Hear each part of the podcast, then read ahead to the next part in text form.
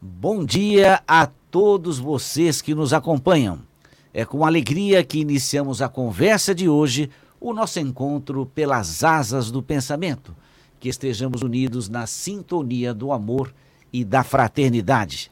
Está começando o programa Visão Espírita, trazendo o Espiritismo para mais perto de você. Este programa tem por finalidade maior a difusão dos conhecimentos espíritas rigorosamente embasados na codificação de Allan Kardec. Muito bem, meus amigos, hoje é o dia 16 de abril de 2023 e começamos o estudo de hoje nessa atmosfera de alegria e de espiritualidade. Eu tenho o prazer de cumprimentar. Muito bom dia, meu amigo Luiz Pessoa Guimarães. Bom dia a todos os nossos ouvintes e que nós possamos, em sintonia com o plano espiritual, fazer o melhor em comentando a respeito dessa coleção de livros fantástica que iniciamos o estudo hoje, que é a Revista Espírita. Bom dia a todos. Muito obrigado, Luiz. Muito bom dia, meu amigo Alain Diniz Souza. Bom dia, meu amigo Geraldo. Bom dia, meu amigo Luiz. Bom dia, meu amigo Wilson. Estamos aqui todos preparados para falarmos um pouco mais de Espiritismo e, logicamente, só temos a razão de ser porque tem você que nos ouve em casa, que nos sintoniza. Alguns vão escutando durante a semana e vão mandando comentários para a gente.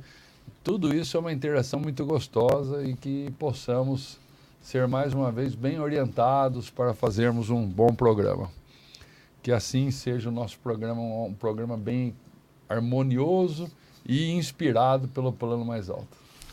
E uma, uma novidade, hoje de manhã eu conversei, eu tenho uma sobrinha que mora em Dublin, na Irlanda, e está assistindo o nosso programa.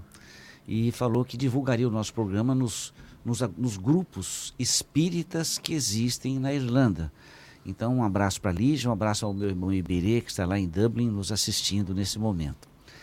Muito bem, como disse o Luiz, o programa de hoje tem o título de Revista Espírita. E eu quero mostrar a todos vocês essa é uma coleção de 12 volumes da Revista Espírita.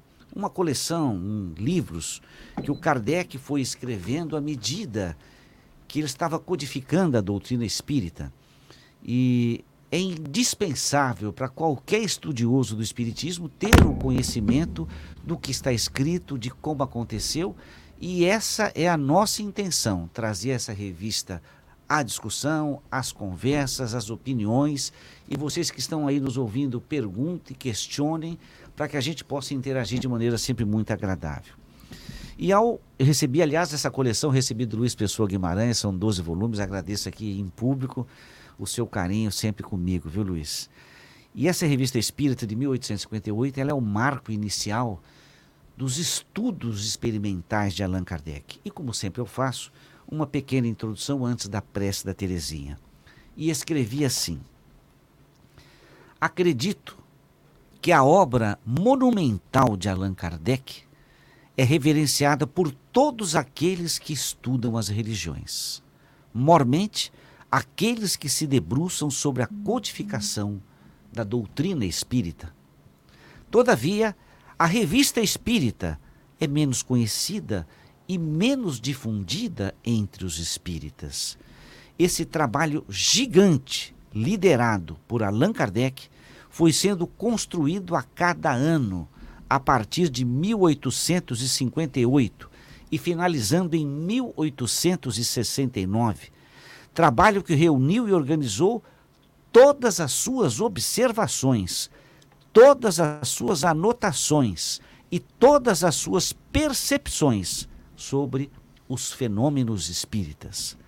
Para finalizar, Júlio Abreu Filho destaca na apresentação da Revista Espírita de 1858. E com essa frase de Júlio Abreu que eu encerro essa pequena introdução.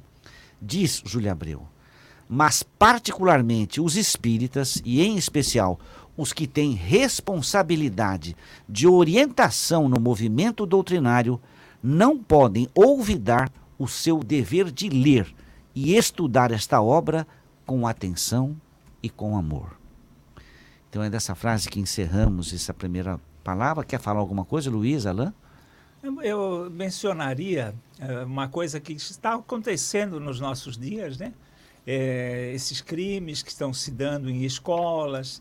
E normalmente o pensamento comum é que nós estamos aí no fim do mundo, né? Sim. E a revista espírita desse ano que nós vamos estudar, ela consta lá, lá no finalzinho da revista espírita, nós vamos passar por lá, ela consta um crime que foi cometido na Polônia.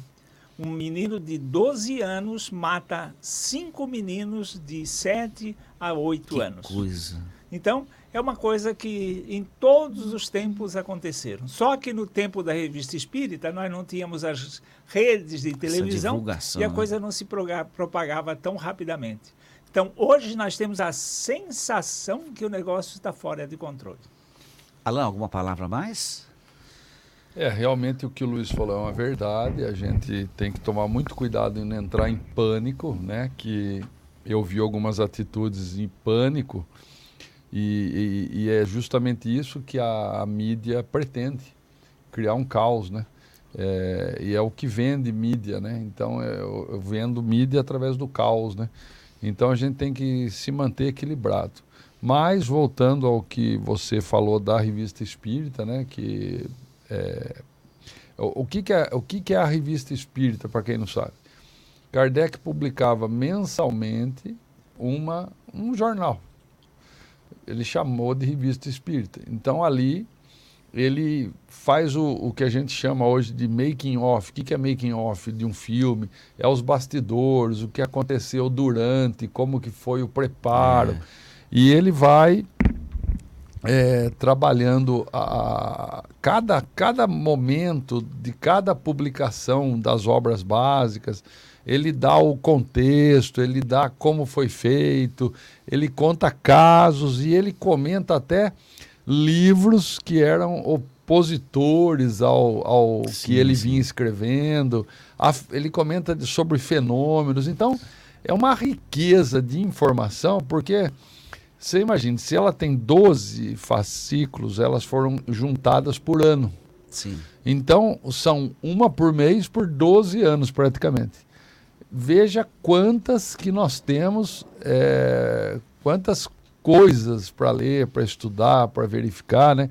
E nós temos também o Vademecum do Luiz, Sim. que para cada assunto que você quiser, ele catalogou já na revista Espírita. Então, se você quer buscar um assunto específico, você pode ir lá direto na, lá no Vademecum e falar assim, quero ver sobre é, esse menino que ele contou aqui na Polônia. Você vai achar lá onde está na revista. O caminho já está traçado. É, né? então, a tá gente certo. consegue estudar e enriquecer o conhecimento do é, Espiritismo. Essas serão as perguntas que nós fa vamos fazer. Né, Aí eu estraguei momento. as perguntas? Não, não. Você deu só uma pequena introdução. Wilson, que nós agradecer sempre a presença tanto do Sandro como do Wilson, que sem eles o programa não vai ao ar, então fica aqui o nosso agradecimento, a nossa gratidão por esse trabalho que não aparece na câmera, mas está atrás da câmera ali. Aparece por enquanto, nós vamos se arrumar gente, uma câmera para é, ele ficar tranquilo. Se a gente fizesse a revista espírita do programa Visão Espírita, ele apareceria. Eu peço ao Wilson que coloque a prece inicial na voz da Terezinha Oliveira.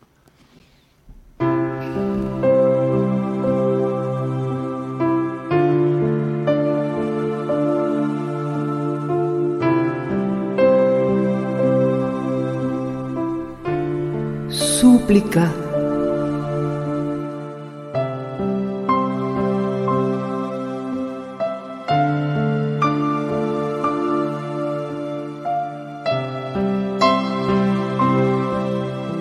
Falte-me tudo, mas não a fé, Senhor, que eu possa prosseguir sem desalento e sem cessar, embora a passo lento, na estrada que conduz ao teu amor. Falte-me tudo, Senhor, menos a chama que a todo o coração dorido aquece, consoladora do pobre que padece e companheira daquele que te ama. Falte-me tudo que hoje me rodeia, e tudo perderei, imperturbável e serena, Se eu tiver fé, ainda que pequena, tal o menor dos grãos da mais filtrada areia.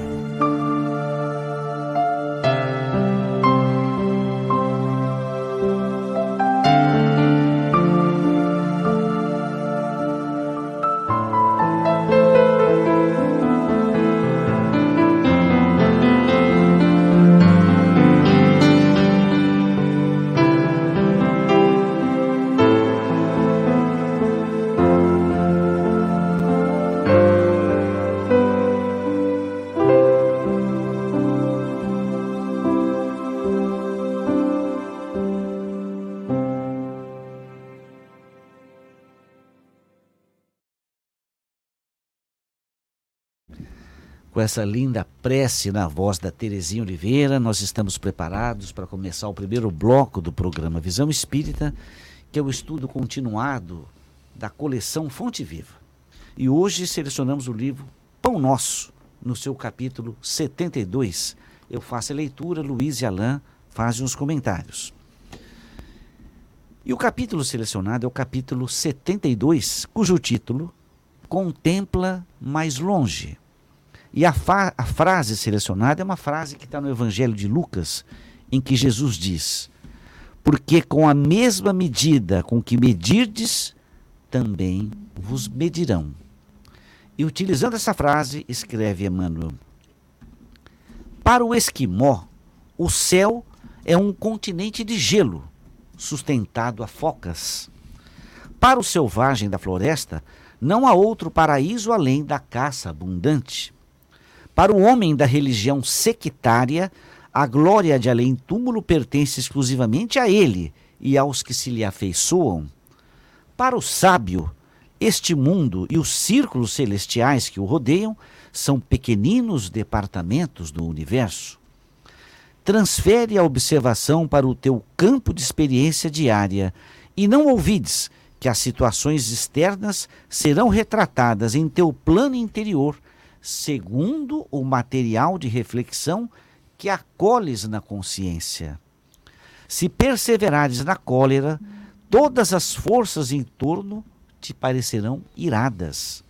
Se preferes a tristeza, anotarás o desalento em cada trecho do caminho. Se duvidas de ti próprio, ninguém confia em teu esforço. Se te habituaste a perturbações e aos atritos, dificilmente saberás viver em paz contigo mesmo. Respirarás na zona superior ou inferior, torturada ou tranquila, em que colocas a própria mente. E dentro da organização na qual te comprazes, viverás com os gênios que invocas. Se te detens no repouso, poderás adquiri-lo em todos os tons e matizes, e se te fixares no trabalho, encontrarás mil recursos diferentes de servir. Em torno de teus passos, a paisagem que te abriga será sempre, em tua apreciação, aquilo que pensas dela, porque com a mesma medida que aplicares à natureza, obra viva de Deus, a natureza igualmente te medirá. Que coisa. Luiz, é, é a ideia fixa, né? Você fica elocubrando tanto naquela faixa de onda que você passa a viver aquilo de uma forma natural. Aquele ali é o teu mundo. Você resume aquilo que você pensa. Porque você está emitindo energia, emitindo ondas. E aquilo gira em torno de você e você foca naquilo. É como se ele menciona vários exemplos, né? Como se existisse somente isso. Ah, há pouco nós estávamos discutindo sobre a ciência e o espiritismo. E o que que nós percebemos ao longo da história e ao longo dos livros espíritas que nos contam sobre os cientistas que mergulharam no espiritismo. Sim. Eles saíram da periferia e se aprofundaram todos eles, sem exceção, se tornaram espíritas. Agora, aqueles que ficam na periferia, eles continuarão sendo uh, preconceituosos. Eles estabelecem conceitos sem conhecimento profundo. É a mesma coisa. tudo aquilo que nós obtamos em termos de pensamento é o mundo que nós criamos para conviver com ele. Ô Luiz, você, pelo que você falou, isso é a ideoplastia. Seria mais ou menos mais isso. Mais ou menos é, isso. Porque a ideoplastia, ela, ela é alguma coisa onde você é, quase que materializa uma ideia, mas no sentido de enviar. Entendi. Né? Esse aí é no sentido de conviver com aquilo. Seria mais ou menos um mundo mental que você plasmou e vive circundado por ele. E outra coisa que você falou, quando algumas outras pessoas que se dizem cientistas se aprofundam no espiritismo, eles se tornam espíritas. É, é, um, é um fato interessante essa sua frase, porque você se aprofundar no espiritismo não é só ler. Não. A leitura faz parte de um processo. É você participar de todo um contexto certo. das palestras, da apresentação dos, mediúnica, dos fenômenos. dos fenômenos mediúnicos. Isso tudo forma um todo. Forma um todo. E é esse todo que vai sensibilizar você. Não é a leitura de duas perguntas e duas respostas que vai fazer você se tornar espírita. Exatamente. É e outra coisa, você mencionou, e é importante lembrar, esse todo, no passado, fazia parte dele os fenômenos espíritas que eram abundantes. Sim. Hoje, por exemplo, qualquer filósofo que queira adentrar o espiritismo, ele vai se limitar ao conhecimento contido nos livros mas não vai ter em, aqueles fenômenos em abundância. Imagina, por exemplo, uh, um cientista que ele foi, inclusive, chamado pela Igreja Católica para uh, con ir, ir, contra o Espiritismo. Contestar. contestar. E ele, numa sessão espírita, a sua filhinha de nove anos, que havia desencarnado, se materializou, Nossa sentou no colo senhora. dele e disse assim: Papi, eu te amo. Nossa Senhora. isso aí, né? Isso não tem. Isso é fato que hoje, por exemplo, como os cientistas, poderia se reproduzir no sentido de que eles procurassem examinar aqueles cientistas que eles está na história, que eles conheceram, reconhecer que aqueles cientistas tiveram seu valor e estudar a vida deles.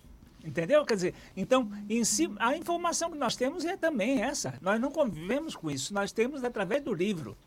Então, hoje, qualquer cientista que queira analisar o Espiritismo teria que, sem eh, exceção, estudar os grandes cientistas que se tornaram espíritas. Muito bom. Alain, gostaria muito de ouvir sua opinião sobre Contempla Mais Longe, até sobre o comentário do Luiz também. É, é muito interessante a, a, a, é, o, o, nome que a gente dá a essa energia que a gente cria em torno de nós chama psicosfera, né? Então, essa energia criada em torno da irradiação do nosso pensamento. E o nosso pensamento tanto irradia quanto recebe. É uma antena que irradia ou recebe os semelhantes ao pensamento. Então, quando eu penso coisas boas, eu irradio e atraio pessoas no mesmo sentido. E vice-versa também acontece. É, por exemplo, essa semana mesmo eu falei para uma menina, uma menina de vinte e poucos anos, né? Eu olhei para ela, ela estava com o rosto assim de sofrimento, né? Eu falei, tá tudo bem com você? Ah, eu, eu tenho problema no pulmão. Eu falei, mas eu não sabia que você tinha problema no pulmão? Não, desde pequena minha mãe fala que eu tenho problema no pulmão. Qual o problema no pulmão? Você já foi a verificar isso com o médico e tal? Não, nunca fui no médico, mas de vez em quando parece que o ar não entra. Eu falei, olha, minha querida, é, o pulmão é o menor dos culpados disso aí. Né? Eu acho que tem outras coisas envolvidas nisso. Você deveria fazer uma investigação médica. Então, antes de mais nada, já que você está colocando a culpa no pulmão, você vai no pneumologista, faça uma análise Aí a hora que você vê que não tem nada no pulmão, aí você começa a pensar numa psiquiatria, numa psicanálise, você vai ter outros problemas aí, ou ansiedades que você não está sabendo lidar, e aí quando você fica com dificuldade respiratória, você acha que é o pulmão o culpado. Mas ele não é o culpado. Mas se fosse a primeira coisa que ela tivesse falado de doença para mim, eu até trataria de uma outra forma mas cada vez ela tem um problema. Uma menina de vinte e poucos anos que vai somatizando uma série de dores assim irreais, não é, não são dores verdadeiras, ela vai criando dores num campo mental. E logicamente as dores vão se manifestando, porque o corpo, ele está ligado diretamente ao espírito e ao perispírito. Então, quando a gente começa a pensar na mente espiritual esse tipo de pensamento, a gente vai transformando até o nosso organismo físico nessa direção. Bom, por exemplo, vou dar um outro exemplo prático. É, quando a gente pensa em trocar de carro e pensa num modelo específico do carro, apesar de existirem centenas de modelos de carro, você só vê aquele carro em todo lugar. Uhum. Você começa a falar assim, nossa, mas é, é, olha, é outro daquele, né? Outro daquele. Por quê? Porque na realidade você está colocando na, no seu foco mental aquele carro que você está pensando para trocar. A internet, as, as, os, as, toda, toda essa área já entendeu que a gente faz isso e eles usam a favor do comércio. Então, quando você pesquisa, por exemplo, quero trocar de carro, vou usar o mesmo, mesmo exemplo. Você começa a entrar na internet em vários lugares e só começa a aparecer propaganda de carro. Porque eles já pegam a sua informação e fazem isso. Mas o que eles fazem já é feito pela mente sozinha. Né? Eles só perceberam uma tendência mental e, e usam, como sempre o marketing usou. Nós atraímos aquilo que pensamos. Tanto é que o homem, quando vai reencarnar, o ser humano, quando vai reencarnar, ele recebe uma série de palestras sobre o pensamento, que Emmanuel nos deu a colher de chá de publicar o livro, chama Pensamento e Vida. São 30 lições aonde ele deixa claro que logicamente vem isso até no plano espiritual, que o nosso pensamento cria a vida que nós respiramos, que nós vivemos, que nós agimos, a nossa psicosfera é criada em torno do nosso pensamento. Então, a escolha daquele ponto que eu me detenho, naquele ponto que eu vivo, é uma escolha da minha mente. Eu posso estar no meio de um caos muito grande, mas conseguir me manter equilibrado se a minha mente se mantiver equilibrada apesar do caos. Com esse, por exemplo, usando o exemplo do Luiz desses ataques de escola.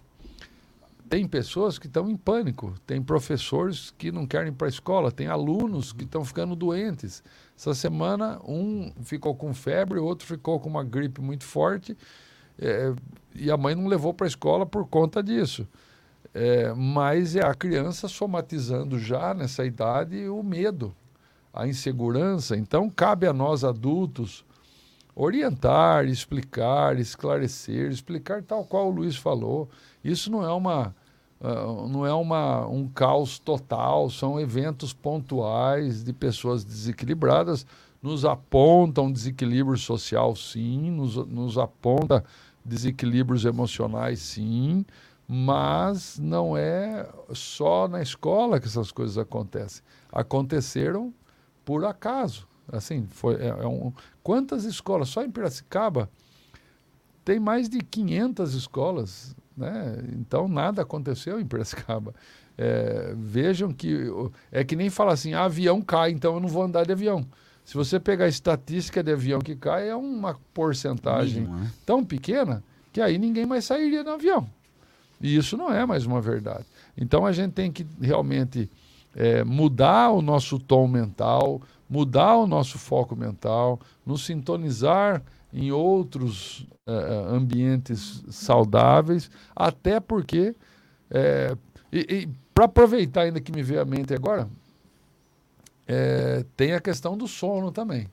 Tem muita gente que não se prepara para dormir. Sim. Lembrando que ao dormir, a zona mental é que nos posiciona. Sim, sim, sim. E aí ela vai ver um monte daquelas novelas uma atrás da outra, depois vê um jornal daqueles nacional, depois vê um, um, um, uma briga qualquer lá na televisão, uma notícia dessas do Instagram, daí vai dormir quer dormir bem. Não tem, a mente está sintonizada em sim, outro sim, local. Então, realmente é um texto importante, já está lá no nosso Facebook, para quem quiser, União Rádio Web, e você pode reler, ler e deixar os seus comentários. Alan, quando eu eu leio o título Contempla mais longe. O Emmanuel, sabedor que é do sentido da visão, aliás, como senador turbulento, ele perdeu a visão durante a sua vida. Ele sabe que contemplar mais longe não é possível para o olhar humano, porque o olhar humano tem um limite. Então, quando ele fala contempla mais longe, ele não está se referindo ao olhar humano. Ele está se referindo à percepção. Quer dizer, observa, avança esse olhar para um sentido além do que você tem. Pelo menos foi essa o entendimento que eu tive. Então, com esse raciocínio, eu leio esse quinto parágrafo. Transfere a observação para o teu campo de experiência diária e não ouvides que as situações externas, as situações do mundo, serão retratadas em teu mundo interior segundo o material de reflexão que acolhes na consciência. Sem que percebamos, ao pensar, nós estamos produzindo um material. Eu não sei se essa palavra tem no sentido substantivo ou no sentido subjetivo, mas assim, à medida que você pensa e você reflete, você faz uma matéria que vai ficar arquivado na sua casa mental. Então, quando um fato exterior lhe afeta, essa interpretação e esse entendimento vai ser de acordo com aquilo que você guardou, com aquilo que você cultivou. Então, essa interpretação de dizer se aquilo é bom ou ruim vai disso que você tem dentro de si. Só para finalizar, eu lembro que há muito tempo atrás, é, eu li isso em alguma, um, alguma biografia do Chico, e a resposta do Chico, eu acredito que venha ao encontro disso, que alguém se aproximou do Chico e falou: Chico, eu tive um sonho com você. E no sonho você era muito mais iluminado e mais bonito. E a resposta dele foi o seguinte: minha amiga, como já disse, acho que algum filósofo, né? A beleza está nos olhos de quem vê. Então ela viu com o material que ela tem dentro dela e viu o Chico muito bonito. Então pode até ser verdade, mas muito do que você vê é um reflexo do que você sente. É isso mesmo, Luiz? É, é o filtro que nós criamos, né? Quando você estuda a questão do filtro, você observa que ele vai filtrar aqueles aquelas gradações que você colocou ali. Exato. Né? É. Então, é, é, você selecionar os filtros que você usa. Alguma coisa mais? Não, é, é, é, um texto que eu gostaria de verdade que todo mundo que está aí com a gente, né? Você falou que tem seu irmão em Dublin, uma senhora que já falou que está em Chicago. Estamos internacionais é, hoje. Que, que chique. Olha isso. e, e aonde você estiver, como o texto nosso já está lá no Facebook União Rádio Web, para quem não tem o livro à mão, leia e deixe seu comentário, faça sua reflexão, leve para mais alguém esse pensamento, porque realmente quando nós, como seres humanos, como coletividade, conseguirmos é, contemplar mais longe, sair desse egoísmo e desse imediatismo né, dos acontecimentos do dia e imaginarmos espíritos imortais que somos Sim. e trabalharmos o nosso tempo todo por este espírito imortal, o pensamento começa a a gente dá uma importância diferente ao nosso pensamento e a gente quer alimentar o pensamento com coisas melhores para o longo tempo, para o médio prazo, não para o momento assim tão desesperador da, da, da, da atualidade. Nós sempre estamos no mundo de expiação e provas, então nós vamos lidar neste mundo com expiação e provas. Sim. Não tem ponto, nem vírgula, férias, vírgula, distrações, é expiação e provas. Então é natural que a gente passe por expiação, expiação e provas. Agora é natural e necessário que nós, ao mudarmos o foco do nosso pensamento, a gente passe por expiação e provas, mas mais aprendendo do que sofrendo. É uma escolha nossa. Nossa, muito Geraldo, interessante. Eu, o Alan estava falando e eu estava lembrando aqui. Sim, sim. É o que as religiões fizeram com o Cristo. Fixaram o Cristo na Semana Santa, na crucificação. Então existem pessoas que quando chega o ano todo na Semana Santa chora, sofre, que fixou o Cristo só na crucificação. E só vem Jesus na É- cruz. É, né? isso aí. Né? Então não conseguiu até hoje estudar o evangelho que ele nos deixou. Muito interessante. Interessante o Luiz falar isso, porque agora a gente vai entrar no segundo bloco do programa Visão Espírita, que é o estudo do livro O Espírito do Cristianismo, de Kai Bar Schutel, cujo capítulo hoje é a morte de Jesus. Né? Curiosamente, o Luiz faz o comentário e o capítulo é a morte de Jesus. E deixa eu comentar com vocês.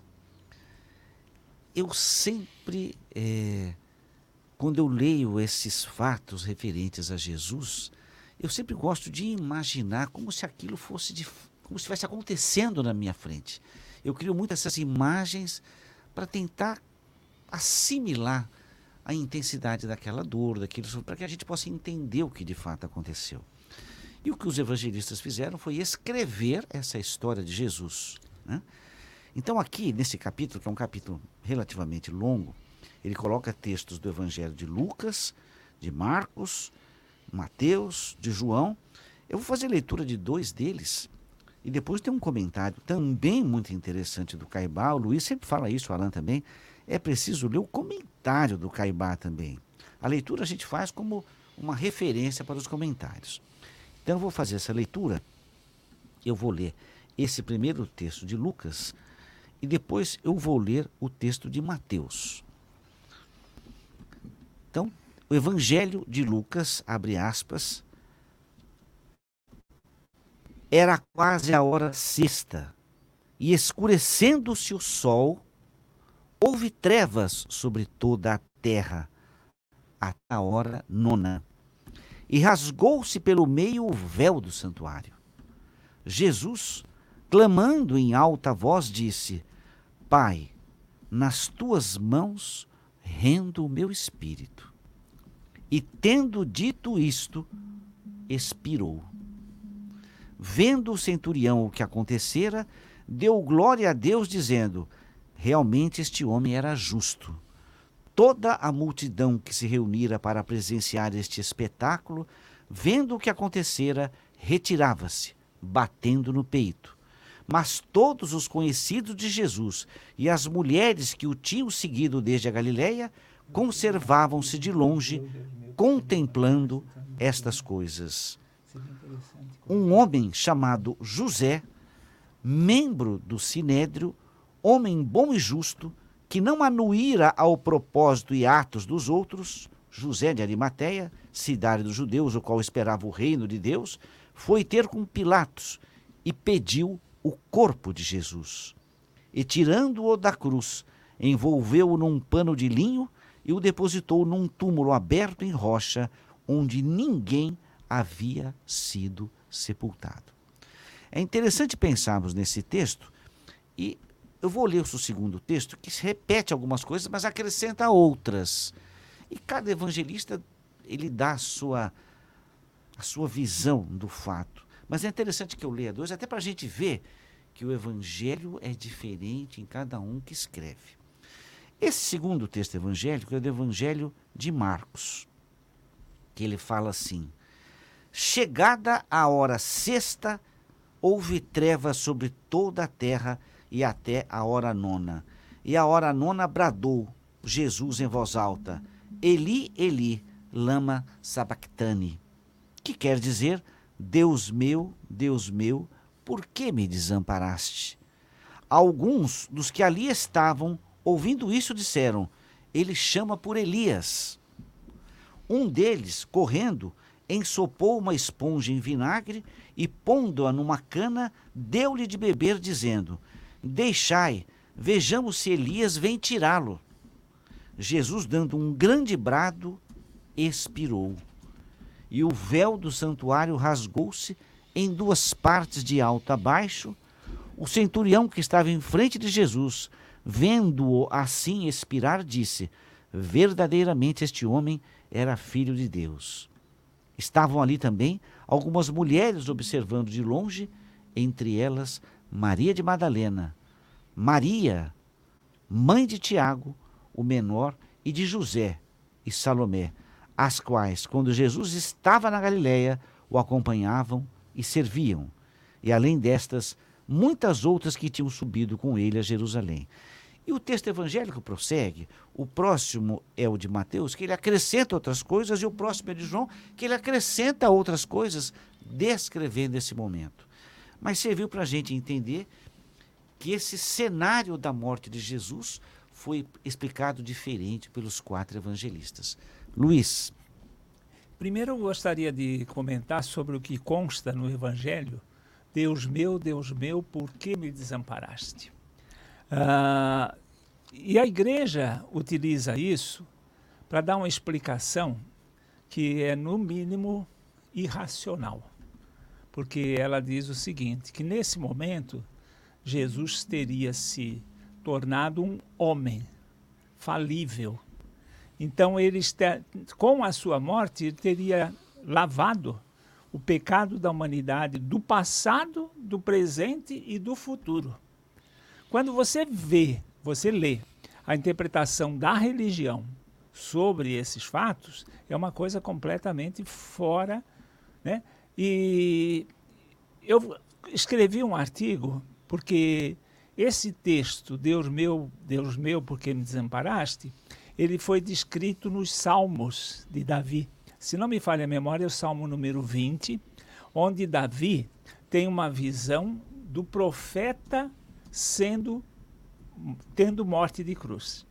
Os profetas nunca eram abandonados por Deus. Isso foi uma percepção da época. Do Davi. Do Davi. Ele teve à vista. E ele, quando viu que Jesus morreu, ele achou que Deus havia abandonado Jesus. Ele entendeu assim? Ele entendeu assim, ele como médium vidente. E aí ele escreveu isso? Ele escreveu.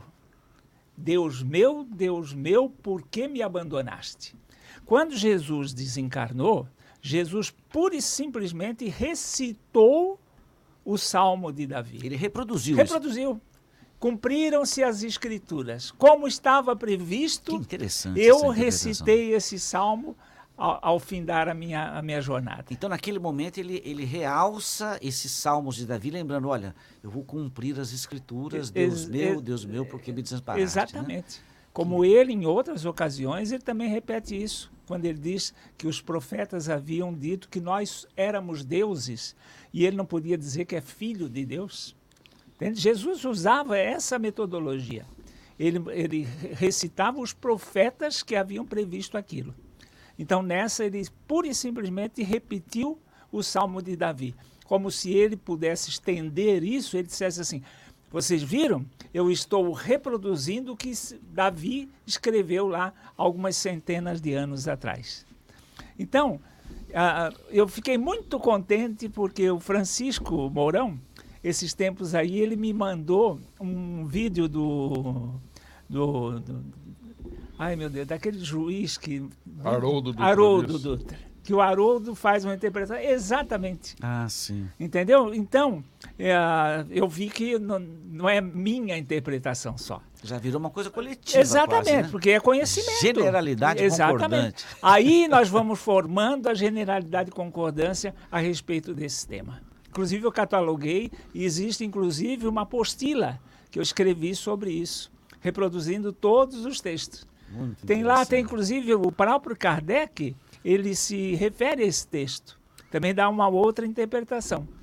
Mas é muito interessante. E é aí que você vai formando a generalidade e concordância. O Caibar, ele comenta de novo, né, eu repito aqui, leiam o que Caibar está comentando, porque ele mostra exatamente que foi um programa a morte se fazia necessária para que Jesus cumprisse aquele programa e o seu evangelho permanecesse entre nós. Então é um programa divino que foi cumprido para que o evangelho permanecesse. Estamos há dois mil anos estamos comentando o evangelho. Sim. Né? Então as religiões dão o foco na crucificação. Quando o foco deveria ser o evangelho. O evangelho. E é isso que o Espiritismo está fazendo. Entende? Quer dizer, temos que divulgar, comentar, estudar, nos aprofundar com o Evangelho para aprender a viver o Evangelho. Eu, eu conheço o Evangelho. A vivência do Evangelho eu vou fazendo ao longo da minha evolução. É, a vida inteira. Né? É, exatamente, esse, esse é o processo de evolução de todos nós. É interessante, Luiz, que quando você faz esse comentário, além do comentário ser interessante, para todos aqueles que eventualmente possam fazer uma crítica à doutrina espírita, o que você fez, o que, o, que o Alan faz, o que o Wilson faz, são reflexões sobre o texto. A gente pede, pergunte, questione, para a gente pensar, para a gente entender junto. Então, o Espiritismo é uma doutrina que incentiva a reflexão, sair fora da caixa, a tentar entender algo mais do que está no papel. Nós fazíamos o comentário há pouco os cientistas que fizeram a reflexão, que se aprofundaram, viram a verdade. William Crookes foi claro. Eu examinei e o espiritismo é uma realidade, é a verdade. Ele, ele é, chocou o mundo acadêmico, porque o mundo acadêmico estava com preconceito de que ele iria desmontar o espiritismo. E foi o contrário. Exatamente, você se aprofundou. Alain, Estamos no livro Espírito do Cristianismo e, particularmente, num capítulo que eu gosto muito de ler, que é sobre a morte de Jesus.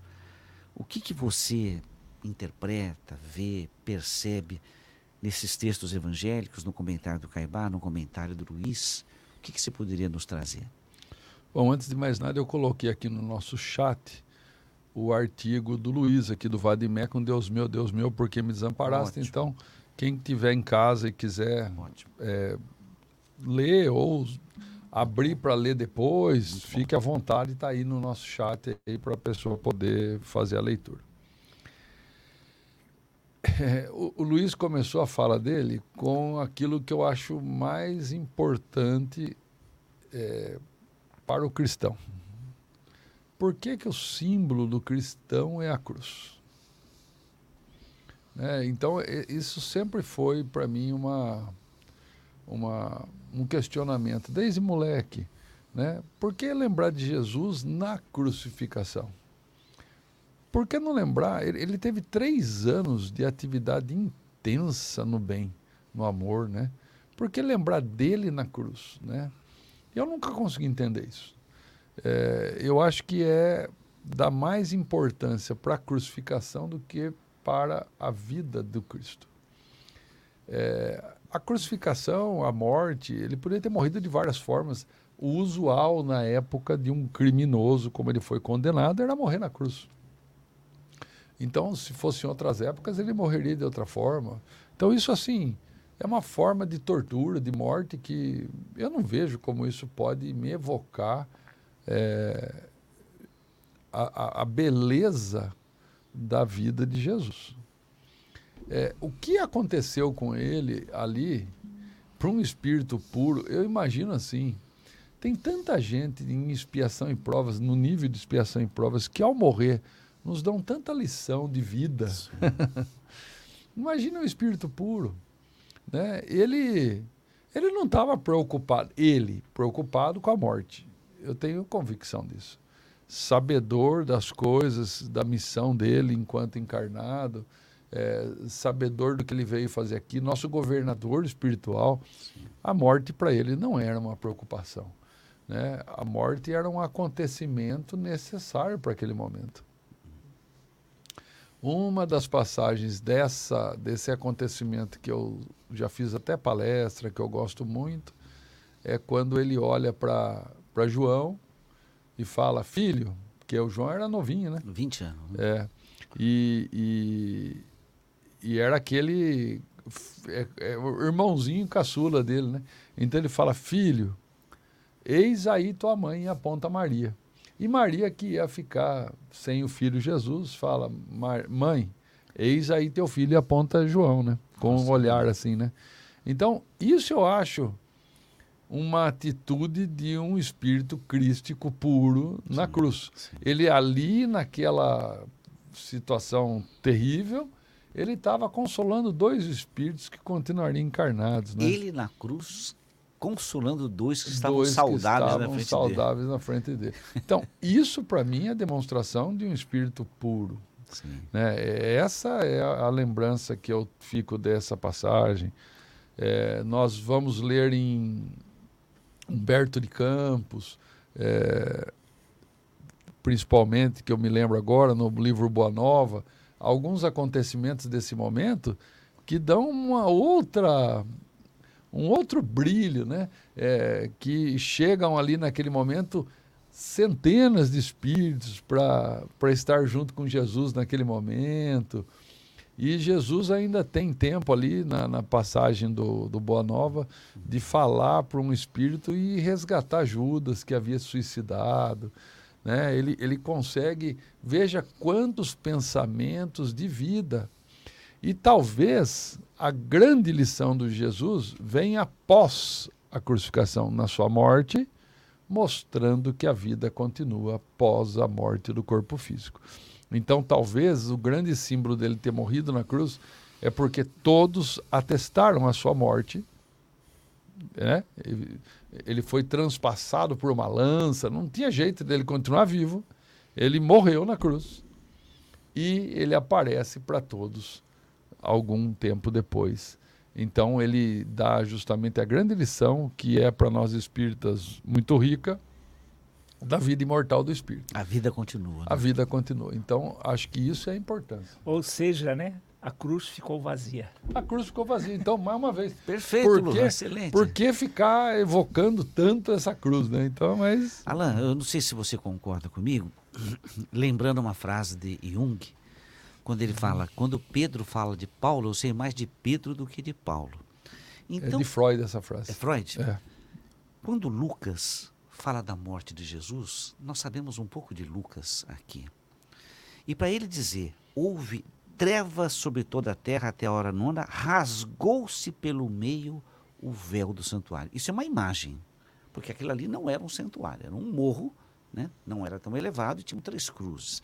Mas ele colocou como se fosse um santuário. Aquele santuário não existia fisicamente. Então, ele, talvez o sentimento dele ele visse Jesus dentro desse santuário. E para ele, para Lucas, deve ter sido uma dor tão grande, tão grande a morte de Jesus, que ele dá essa conotação, ele dá essa coloração, ele, ele dá um contexto, um entendimento. Como se dissesse, foi uma, uma grande dor para a humanidade, na visão de Lucas. Estaria certa essa interpretação, Alan? Sim, a, a, gente não falou no primeiro texto, né, da, da casa mental ali, a gente, a gente se situa, né? Ele estava sentindo essa dor interna, né? Então, é, é a maneira de, de ver, né? Só que Lucas, né? Lucas escreve poeticamente. Sim. Porque ele não assistiu. Ele não assistiu. Ele, ele não assistiu. Ele não assistiu. Sim. Então, ele poeticamente pode imaginar que aquele momento foi desse, mas ele não era testemunha ocular desse acontecimento. Sim, muito interessante é. sua colocação, hein? É. Ele foi um, uma descrição poética, né? É. Ele imaginou tudo aquilo. Quando você vê é. João, são diferentes as descrições, mas parece que cada um acrescenta alguma coisa de acordo com a sua visão. É o né? único que a gente sabe que viu João. foi João. João estava lá, tá, tá descrito. Só, né? É o único que a gente sabe que estava lá. Muito bom. E, e parece que, de fato, é, teria chovido no momento. E Pedro também estava, mas fugiu. só, é. Os, é só dos dois que a gente sabe a presença. Eu acho que Pedro tava, deve ter ficado um pouco mais distante, mas ele estava é, ali. Mas né? só Pedro e João que a gente sabe. Quem estava ali oficialmente, Maria, sabe... Madalena, João e mais José de Arimateia. E Pedro. Já tinha umas 15, 20 é, pessoas. Mas é né? os apóstolos, só os dois que a gente sabe. Então é interessante que, que a gente fale exatamente isso tudo no ar, ao vivo, né? O Alain, muito feliz na colocação. Lucas não presenciou a morte de Jesus. Então ele descreve baseado em outras informações. Ele recebeu informações, achou que deveria escrever e escreveu o Evangelho de Lucas. Né? Há até quem diga que Lucas teria sido um dos seguidores de Paulo, apóstolo, né? É, Há quem diga não. Está no livro Paulo Estevão. Lucas, Marcos, Barnabé, Timóteo e então, Silas eram os então, grandes seguidores. O há quem diga é Emmanuel, é, é através da então, psicografia é do Chico, que Lucas escreveu baseado no, nos escritos que Paulo ajuntava. Sim, sim, sim. Então, assim, daí, como sentido, Paulo né? percebeu que ele não ia conseguir escrever, porque ele estava indo para a morte em Roma, ele entrega na mão de Lucas. Perfeito, perfeito. Para Lucas. E, e Paulo tinha um material de Maria na mão também. Então Lucas escreve baseado no material de Maria e de Paulo. Perfeito, essa É, informação. tá lá no, no livro Paulo Estevão. E também está em outro livro, que é, é- é- é Médico de Homens e de Almas, que fala exatamente dessa, dessa situação, que Paulo entrega a Isso. Lucas todo o conteúdo, né? Muito bem, meus amigos, são 10 horas e 20 minutos. É, Alan, a hora que você quiser interromper, se alguma, pergunta aí. É, por eu- enquanto tá tudo em ordem. O pessoal sei. pediu os links, eu estou colocando aí no chat, tá? Certo, É, estamos em 49 pessoas com a gente agora. muito bom. Então, um abraço. O abraço.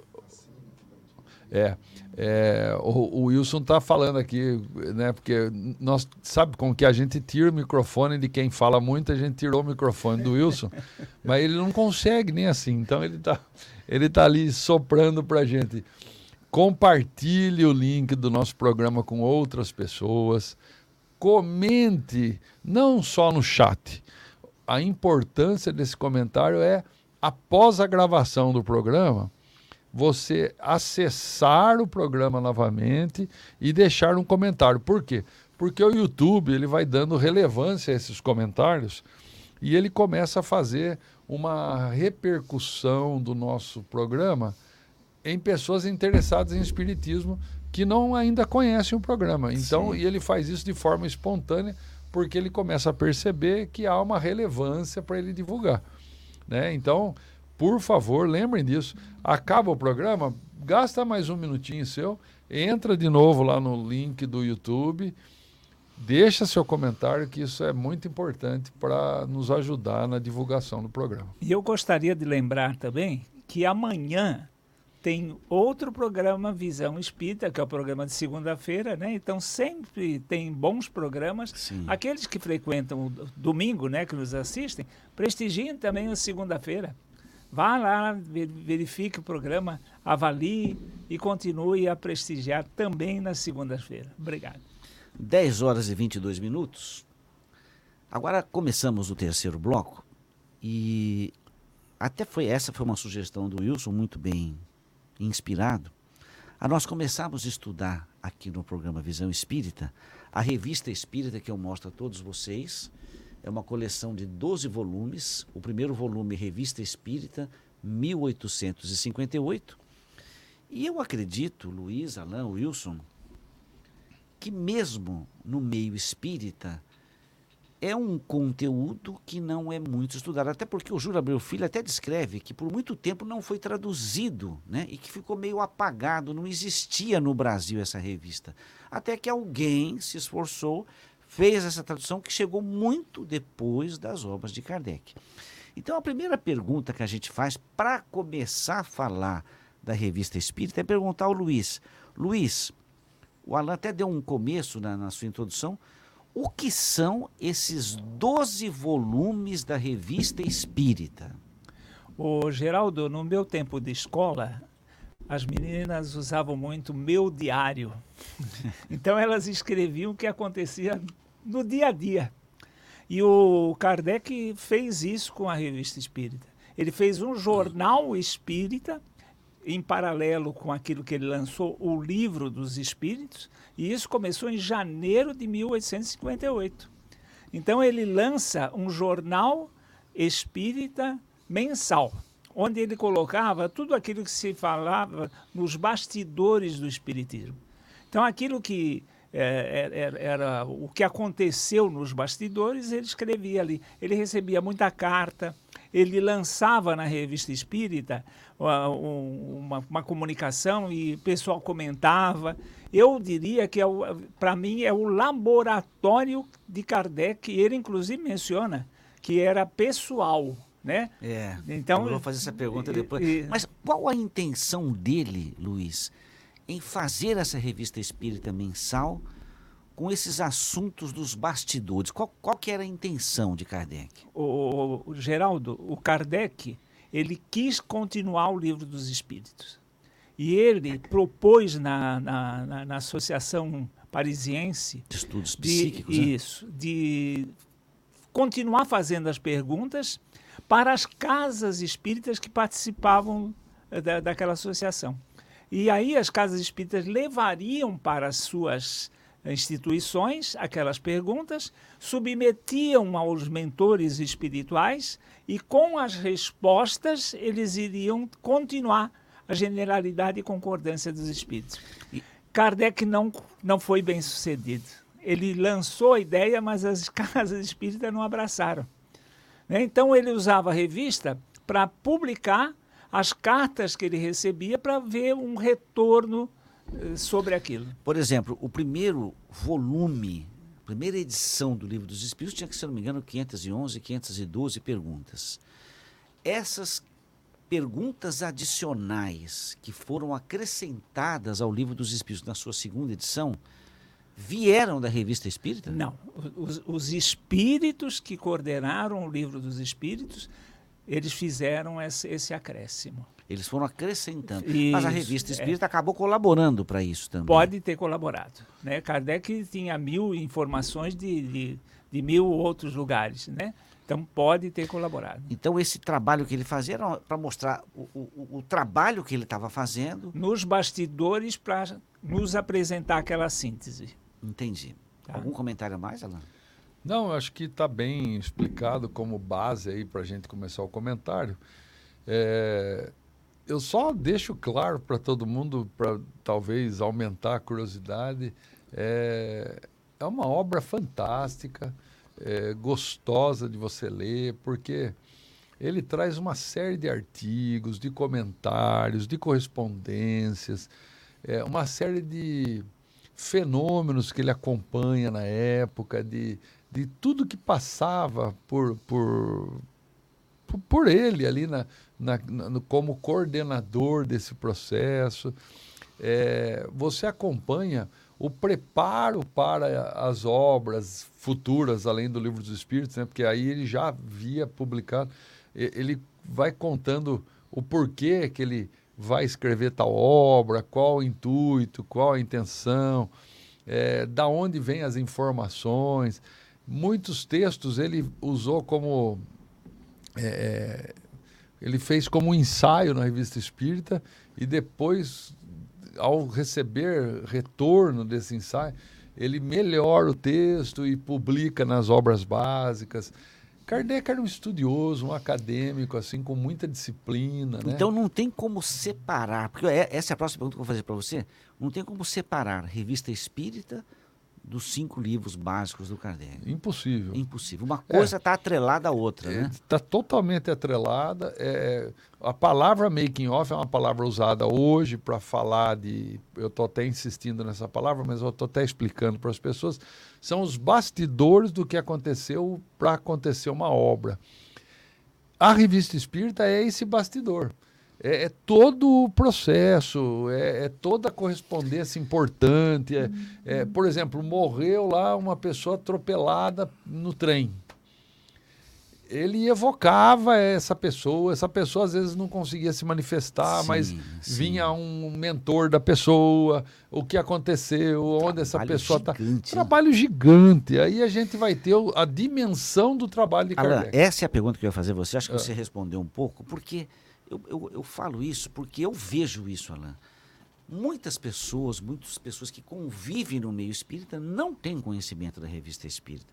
Então, para todas essas pessoas que ainda não conhecem a revista, a pergunta que eu faço a você: como classificar as cinco obras básicas do Espiritismo e como compreender a importância da revista espírita? Né? Você já até começou é, aí, né? É, eu, eu falaria que é, é a soma do trabalho de uma vida de Kardec. Então, a, ele foi convocado primeiro para o Livro dos Espíritos, né? E isso ele faz é, numa reunião mediúnica, ele é convocado, ele começa a tentar entender essa, esse processo e começa a fazer perguntas, receber respostas através de médiums. Kardec não era médium, ostensivo, né? Então ele começa a fazer uma entrevista com os espíritos como um estudioso que Naquela ele era. época. É, e ele vai anotando, uma pessoa assim, acadêmico realmente, daquele de registrar as coisas, então ele vai anotando aquilo. E acho que chega uma hora que ou orientam, né, orientam ele e ele também inspirado, ele fala, bom, isso aqui cabe agora num livro. Né? E, e daí ele publica a primeira edição, depois os próprios espíritos falam, ah, precisa de mais algumas perguntas, faz a segunda edição, já ampliada, e durante esse processo ele começa a fazer a revista espírita, né? E quando ele começa também, logo em seguida, ao começar a revista espírita, porque ele era o presidente da Sociedade Parisiense de Estudos Espíritas nessa época. Quando ele começa esse trabalho da revista e tal, ele se afasta da presidência porque ele precisava de tempo para fazer as coisas e tempo era o que ele menos tinha, né? Então ele vai se dedicar a toda essa pesquisa incansável, mandava cartas. Lembre que na época cartas eram escritas bico de pena, em luz de lampião, que por sinal é extremamente tóxico, né? Aquela, aquele monóxido de carbono. Ele varava noites escrevendo, ele dormia pouco, se alimentava mal.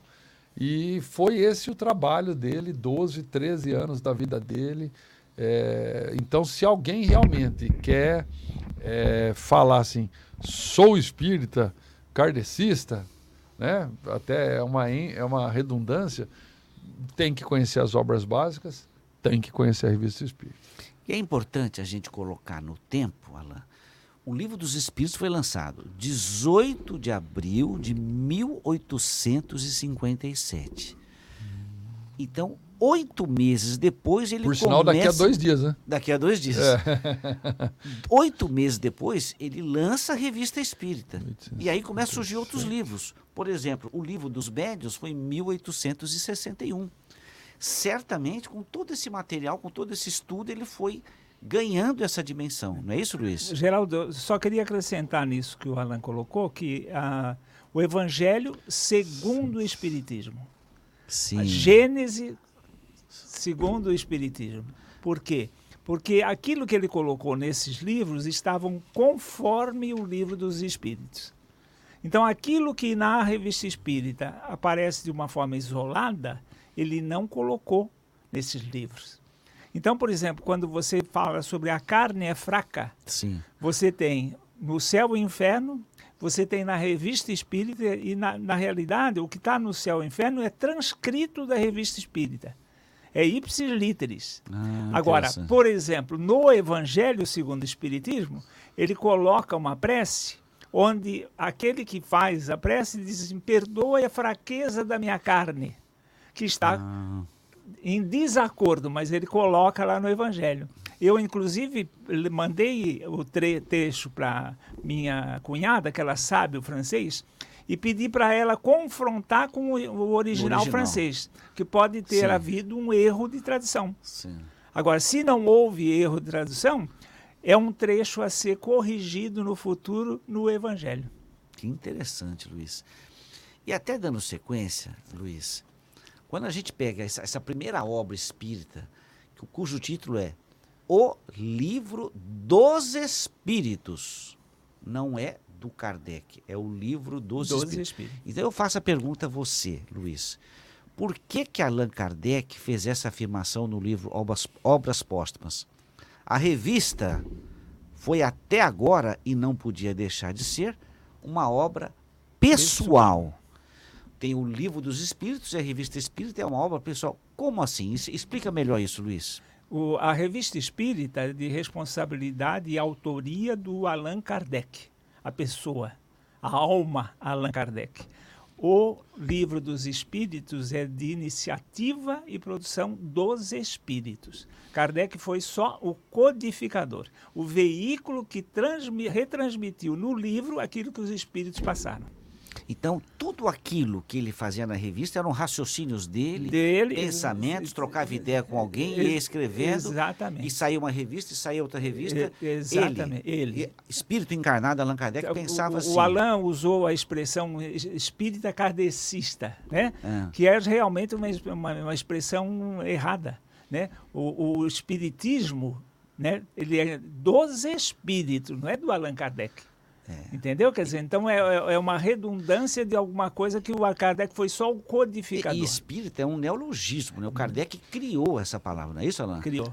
É, quando você fala espírita, já, já subentende que é O espiritismo foi um termo criado por É que a palavra espírita foi se apoderado de outras, por exemplo, assim, outros lugares. Não, é centro espírita de, de Umbanda. Isso, é, isso é, é, inadequado. É inadequado. Porque espí né? espírita é o praticante do espiritismo. Certo. Muito bem, dando sequência, é, Alain, eu, eu li essa apresentação do livro revista, da, da Revista Espírita e eu gosto muito desses detalhes, né? E escreve Júlio Abreu Filho, que foi quem fez a, a tradução aqui, em sua apresentação na Revista Espírita de 1858. É inacreditável que no Brasil, onde o Espiritismo encontrou, por assim dizer, o clima espiritual mais apropriado ao seu desenvolvimento, só agora a revista espírita seja colocada ao alcance público em tradução para a nossa língua. Isso ele estava falando, acho que era 1920 e pouco, né?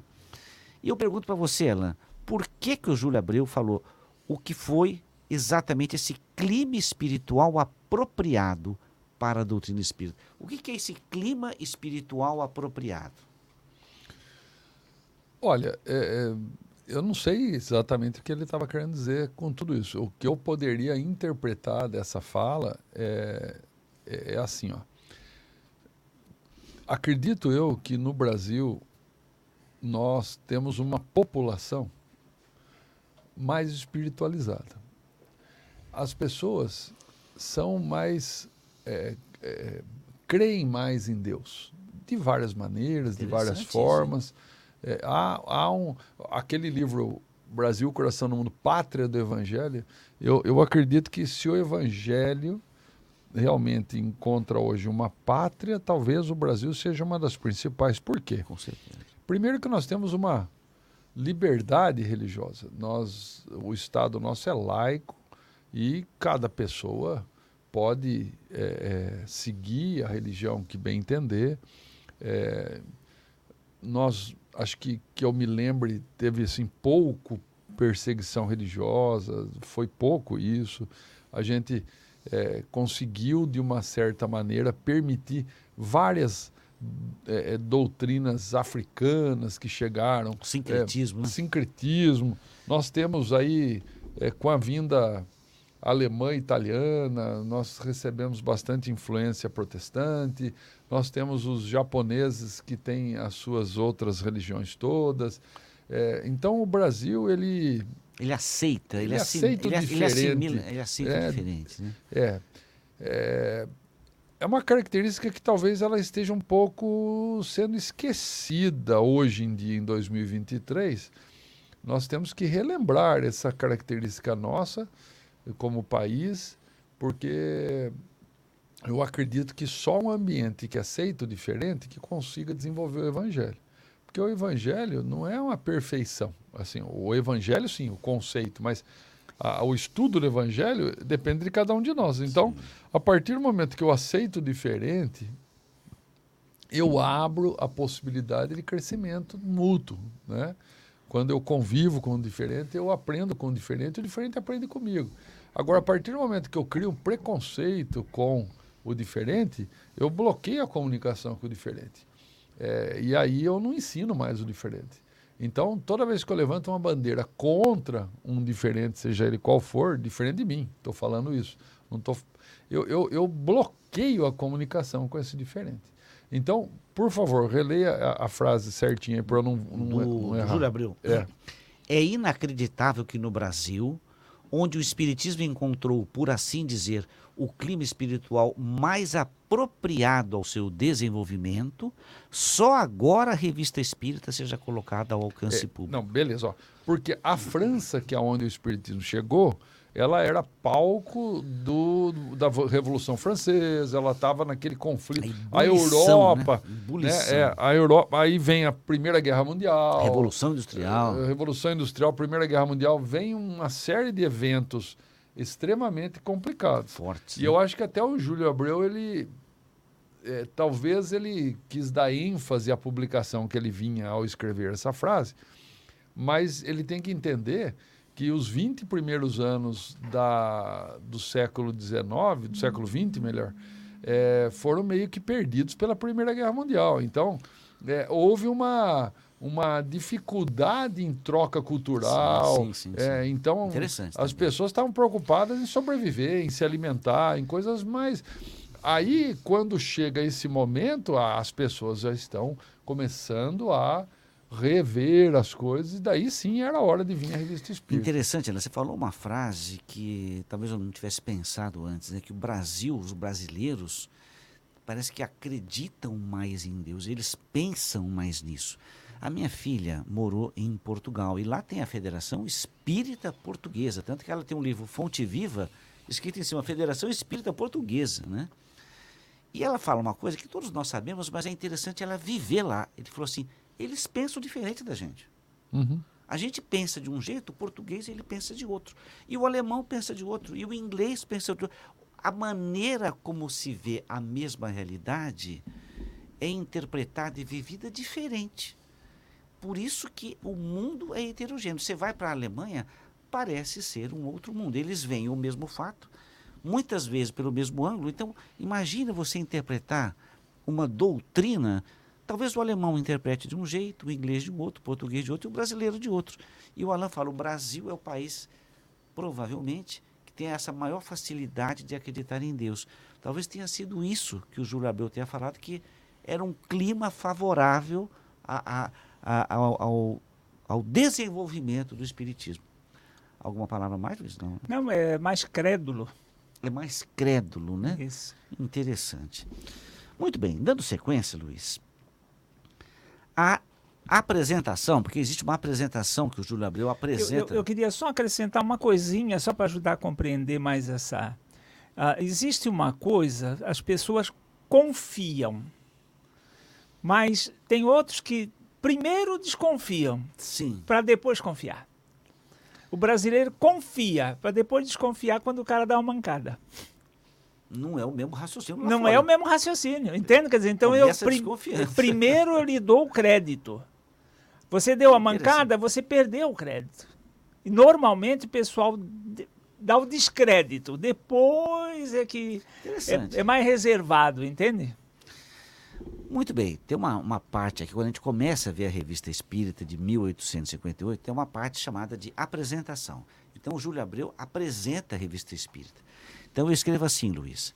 A apresentação da Revista Espírita de 1858 é simplesmente espetacular, exibindo uma variedade de assuntos e aspectos com as percepções e entendimentos de Allan Kardec.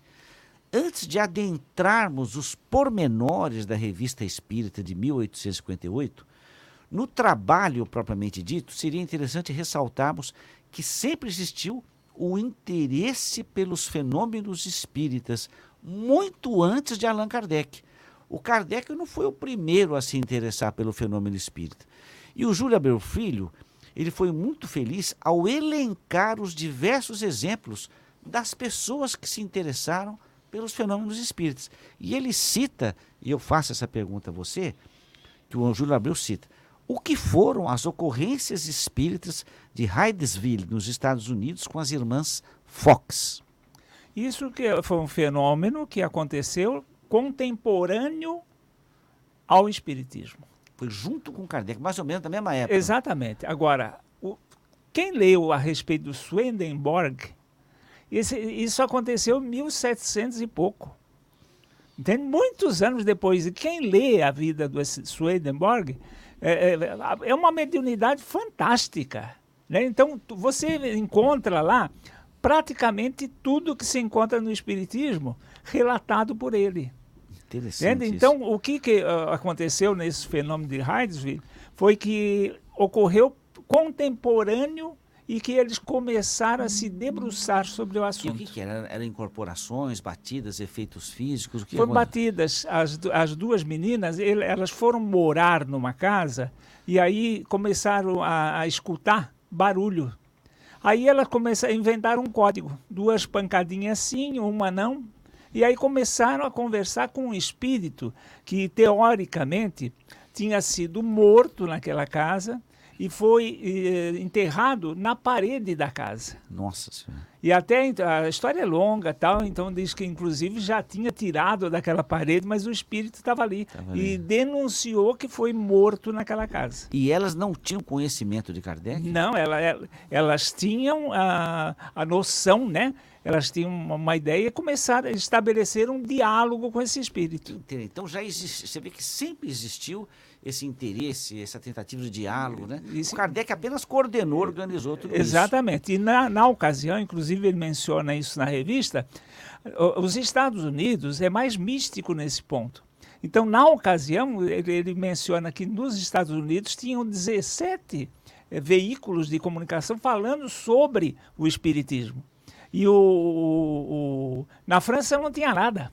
Olha que coisa. Entende? Foi na França que a coisa Aconteceu. aconteceu.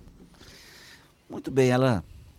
Dando sequência, Júlia Abreu Filho também escreve nessa apresentação a seguinte frase, abre aspas. Kardec estabelece as relações profundas entre as religiões primitivas, a mitologia, as chamadas religiões positivas e o espiritismo, num encadeamento histórico que é também um dos capítulos mais fecundos da antropologia cultural, abrindo possibilidades, agora reforçadas pela parapsicologia, para a elaboração da antropologia mediúnica. E essa colocação dele me chamou a atenção, porque até então eu confesso que eu desconhecia essa antropologia mediúnica. Falei, então, como eu gosto de provocar o Alain, o que, que eu vou fazer? Vou perguntar para ele. Alain, o que é essa antropologia mediúnica citada por Júlia Abreu Filho?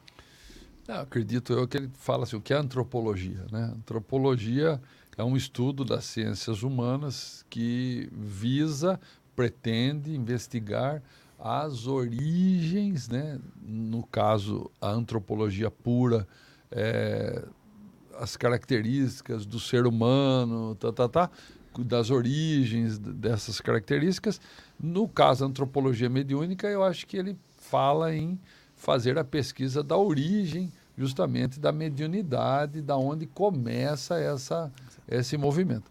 O Luiz, ele, ele citou Swedenborg, Swedenborg, Swedenborg ele, ele nasce numa situação assim muito favorável, ele era um, um da nobreza é, e, e, e ele tinha acesso a muita gente, a muita é, pesquisa. Ele foi professor de matemática, um catedrático fantástico, e, e ele cita uma hora que é, é, ele é, talvez foi preparado a vida toda para falar da espiritualidade. Olha só que interessante. Muita gente foi influenciada por Swedenborg. Kant, por exemplo, Kant, por exemplo, Kant, Kant, Kant, é alemão, Kant, não é Kant. É, Kant, por exemplo, ele foi um dos grandes influenciados por Swedenborg. Então, muitos dos escritos de um filósofo muito genial que é Kant é, tem muita influência. É, Balzac, é, um, um- mais ao, a- Jorge Luiz Borges aqui que é um autor aqui argentino, é, muitos pensadores, né? Por quê? Porque davam muito respeito a ele por aquela origem dele, tanto nobre quanto catedrático, acadêmico, né? É, existe um outro livro que eu, que eu tenho lá, eu ganhei do, do meu amigo Serginho Correr, que é. Como que é o título do livro? Eu vou lembrar daqui a pouco. Ele vai falando das personalidades em volta da mediunidade. Aquilo é uma antropologia realmente é, mediúnica. O, o que eu imaginei, Alain, vê se eu estou correto ou não, é, quando ele fala em antropologia mediúnica, é a influência que a mediunidade exerce na sociedade. Por exemplo, hoje, se você fosse escrever um capítulo sobre a influência mediúnica na sociedade atual, talvez você fosse escrever diferente se você escrevesse isso há 50 anos atrás, há 100 anos atrás. Então, houve uma evolução. Essa antropologia mediúnica, que é o impacto que essa mediunidade exerce na sociedade, ela se modifica conforme as necessidades. Eu imaginei isso. Você acha que está mais ou menos dentro disso?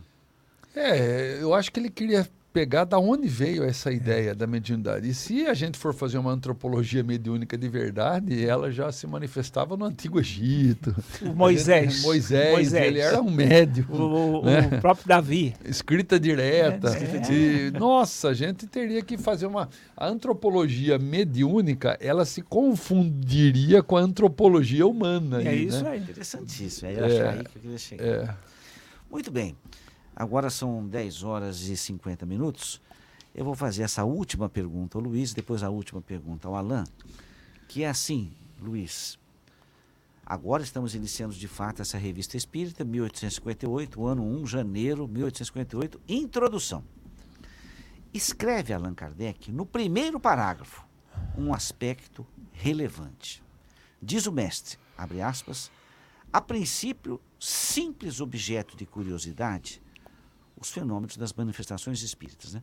não tardaram em chamar a atenção de homens sérios, que desde o início entreviram a inevitável influência que viriam a ter sobre o estado moral da sociedade. Então, o fenômeno espírita influenciando o estado moral da sociedade. Eu achei essa frase muito interessante.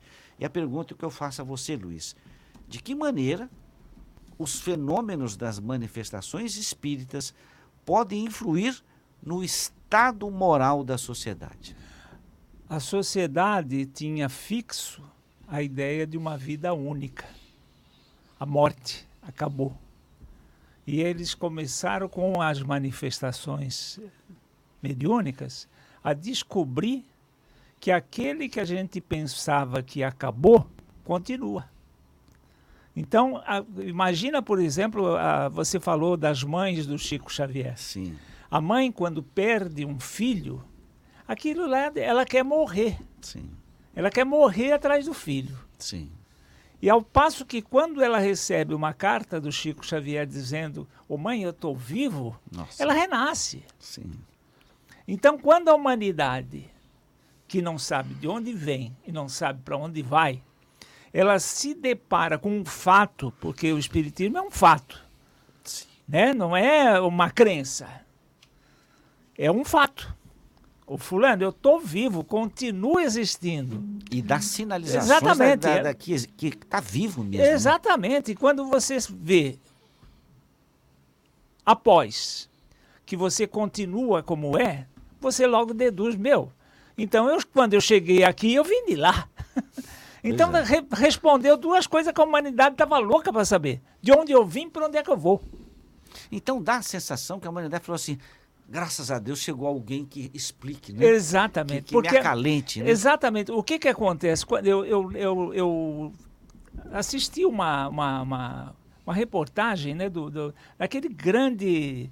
É, um, um, personagem é, lá da, da, da, da que, entrou nesse negócio aí da, das... Eu vou lembrar o nome dele. Ele, ele colocando que o fim é com a morte. Tem, quer dizer, então ele não tinha consciência, por exemplo, que os pais estavam vivos. Deixou de existir.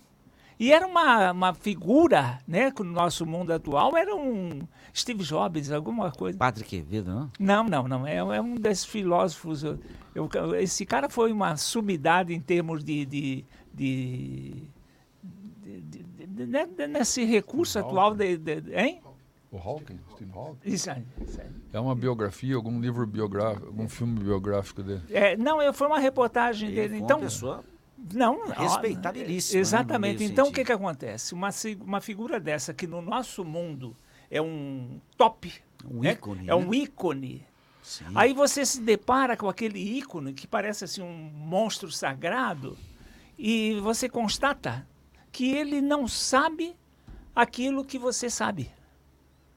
Então, a doutrina espírita, ela te, te, te lega um conhecimento E aí você vê que realmente aquele que não conhece, ele está destituído de. Né? O, no nosso papo anterior, o Wilson estava comentando a respeito de um grande filósofo do nosso mundo atual, uh, que fala a respeito que o espiritismo é, é uma gracinha, uma fantasia, tal. Não conhece. É uma lacuna ali que é, não uma, é uma, exatamente é um para ele. Para ele. Para ele. Então você nunca vai conseguir colocar na cabeça daquele cara o que você sabe, porque o que você tem é conhecimento. Isso aí você desenvolveu. Há quantos anos nós estamos estudando o espiritismo? Né? Quanto tempo você fez medicina? Como é que você vai passar isso para um leigo? É.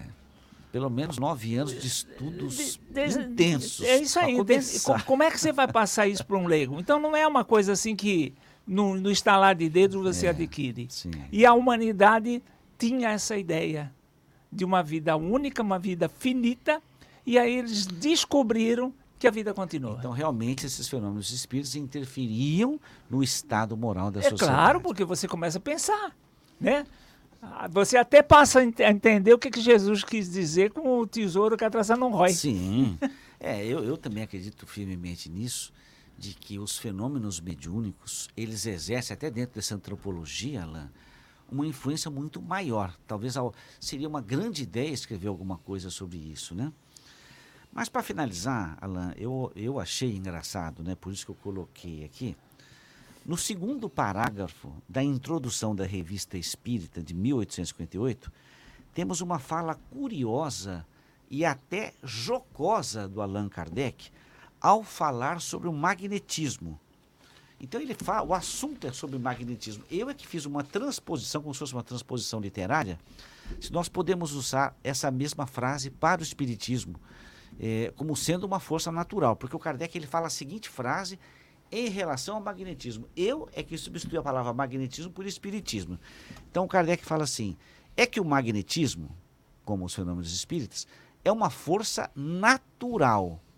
E ante as forças naturais, o homem é um pigmeu, semelhante a esses cachorrinhos que ladram inutilmente contra tudo que lhes mete medo.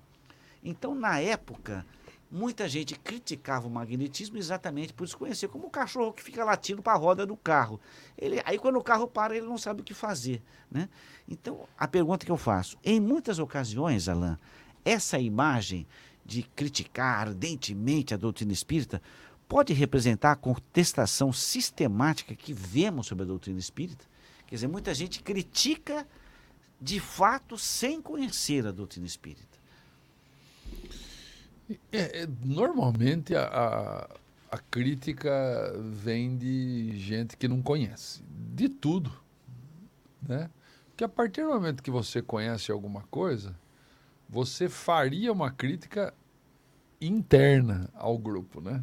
Você faria uma crítica para aquela, por exemplo, ah, eu vou falar mal do espiritismo para alguém que não é espírita. Isso é um desserviço à própria doutrina espírita. Agora, eu posso falar mal de alguma coisa que acontece no movimento espírita?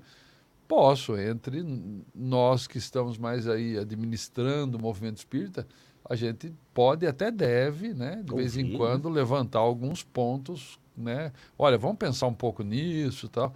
Mas até a forma de você criticar nessa hora é com mais respeito, né? Então, quando você conhece alguma coisa, sua crítica muda a postura, muda a forma. É, normalmente a gente afasta aquilo que nos dá medo, aquilo que nos assusta, né? De alguma forma. É, tem gente que, que tem mais medo de espírito que de encarnado, né? Então, assim, é, é, Isso é comum.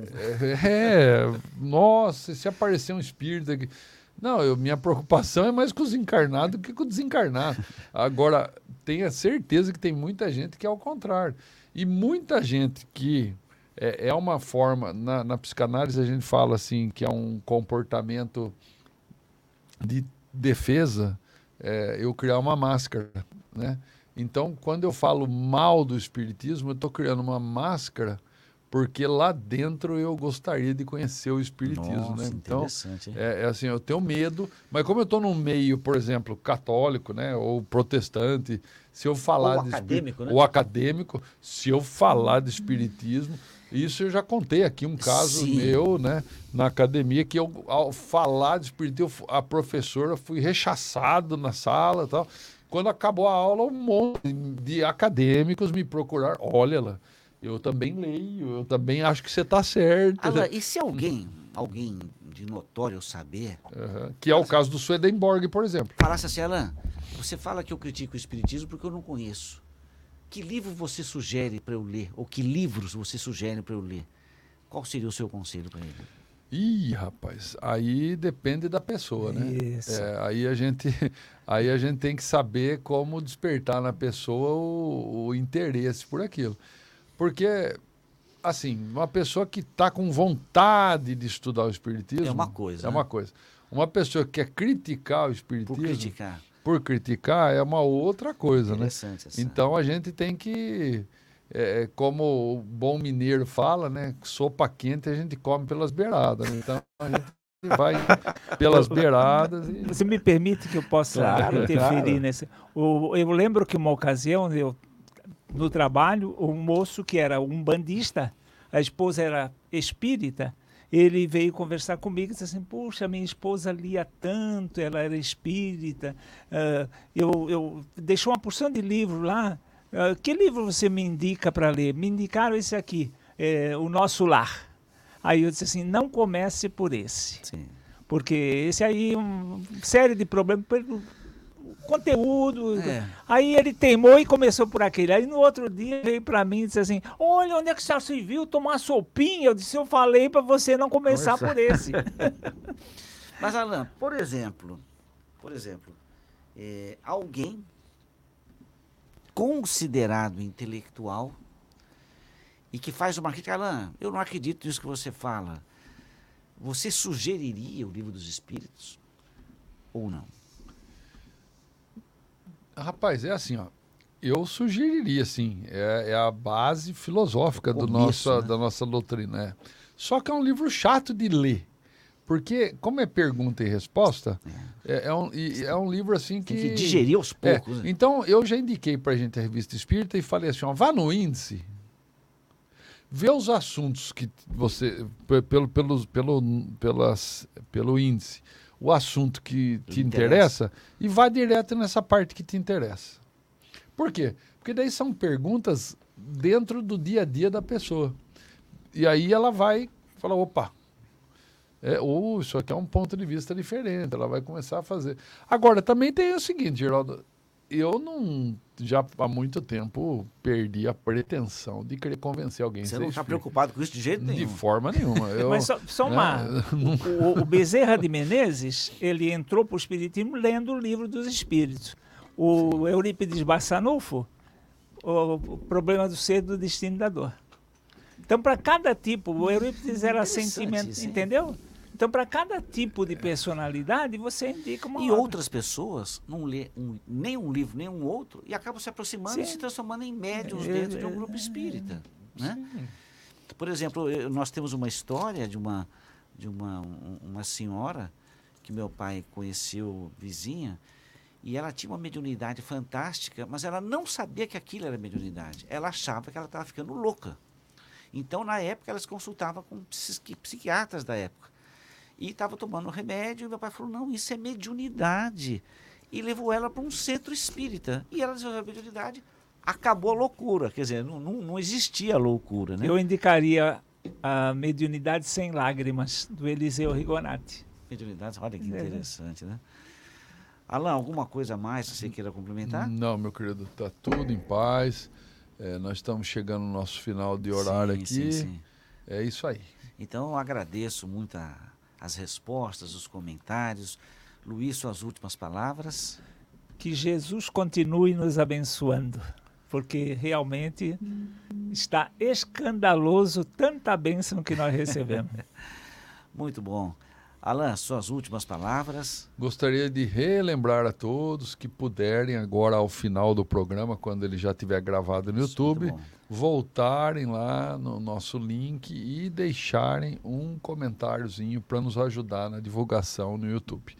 Um abraço a todos e uma ótima semana. A semana que vem eu estarei ausente viajando e, e o Wilson Garcia estará no meu lugar aqui fazendo o programa junto com vocês. Eu volto daqui a 15 dias. Então agradecemos a Deus e aos bondosos amigos que nos assistem do outro lado da vida, que nos permitem realizar mais um trabalho de divulgação da doutrina espírita. Uma boa semana a todos nós. Nos encontramos domingo que vem com o Wilson e eu daqui a 15 dias.